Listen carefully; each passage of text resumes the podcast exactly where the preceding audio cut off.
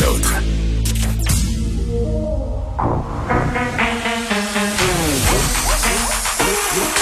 Elle a une opinion sur tous les sujets. Pour elle, toutes les questions peuvent être posées. Geneviève Peterson. Cube Radio.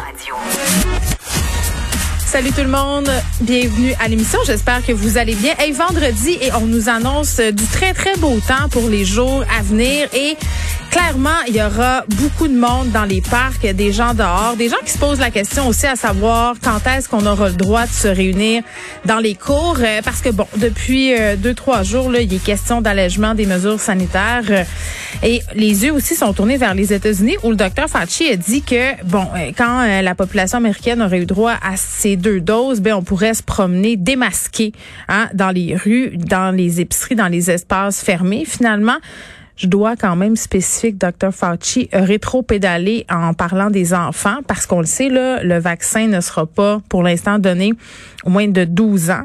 Donc, ceux-là, ces enfants-là devraient encore devoir porter le masque dehors et fort est à Paris que ça soulèvera quand même euh, de la contestation.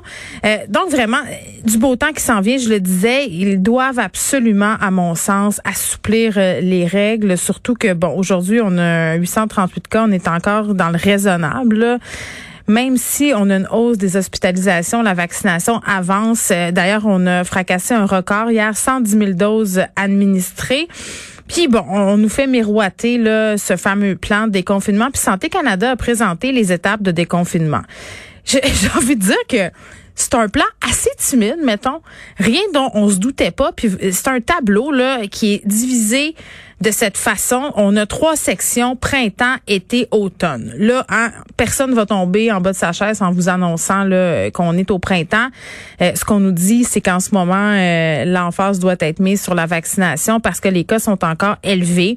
La couverture vaccinale, elle est relativement faible, même si ça se passe bien. Donc, pour tout de suite, c'est pour ça qu'on est un peu encore euh, dans une espèce de no man's land, même si, à mon sens, on devrait quand même permettre aux gens de se voir dans les cours. Là, moi, j'ai hâte de voir ce à quoi ça va avoir l'air en fin de semaine dans les parcs à Montréal, mais pas que, puisque les gens n'ont pas le droit de se réunir dans leurs cours, ben les, euh, les, les, citoyens de différentes municipalités au Québec euh, euh, investissent les espaces publics. Puis bon, en ce sens-là, c'est peut-être une bonne nouvelle. Vous allez me dire parce que des fois, je trouve que en dehors des grandes villes, les parcs et tout ça, c'est pas tellement utilisé en région. À un moment donné, j'étais allée faire un tour à Arvida au Saguenay où on revenait absolument de changer tous les parcs à l'extérieur avec des modules de jeu pour les enfants. Et c'était désert. C'est comme si c'était mal vu d'aller au parc parfois.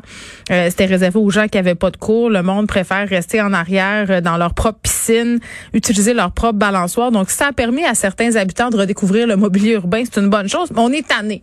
On est allé de le découvrir, notre mobilier urbain. Là, j'ai le goût d'être dans ma cour. Je comprends pas pourquoi j'ai pas le droit d'être dans ma cour, surtout euh, que la vaccination là euh, avance bien, je le répète. Mais bon, section du printemps là, pour Santé Canada nous annonce un statu quo, c'est ce que j'ai envie de dire.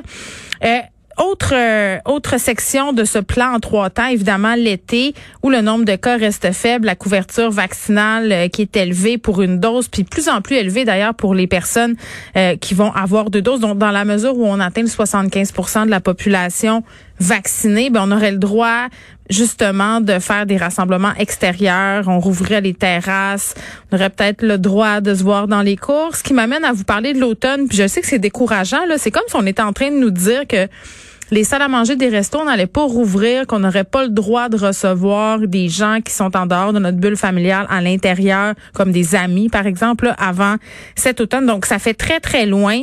Et je me demande euh, comment ça va affecter le moral des troupes si on a l'impression cet été qu'on n'a pas tellement de lousse, finalement.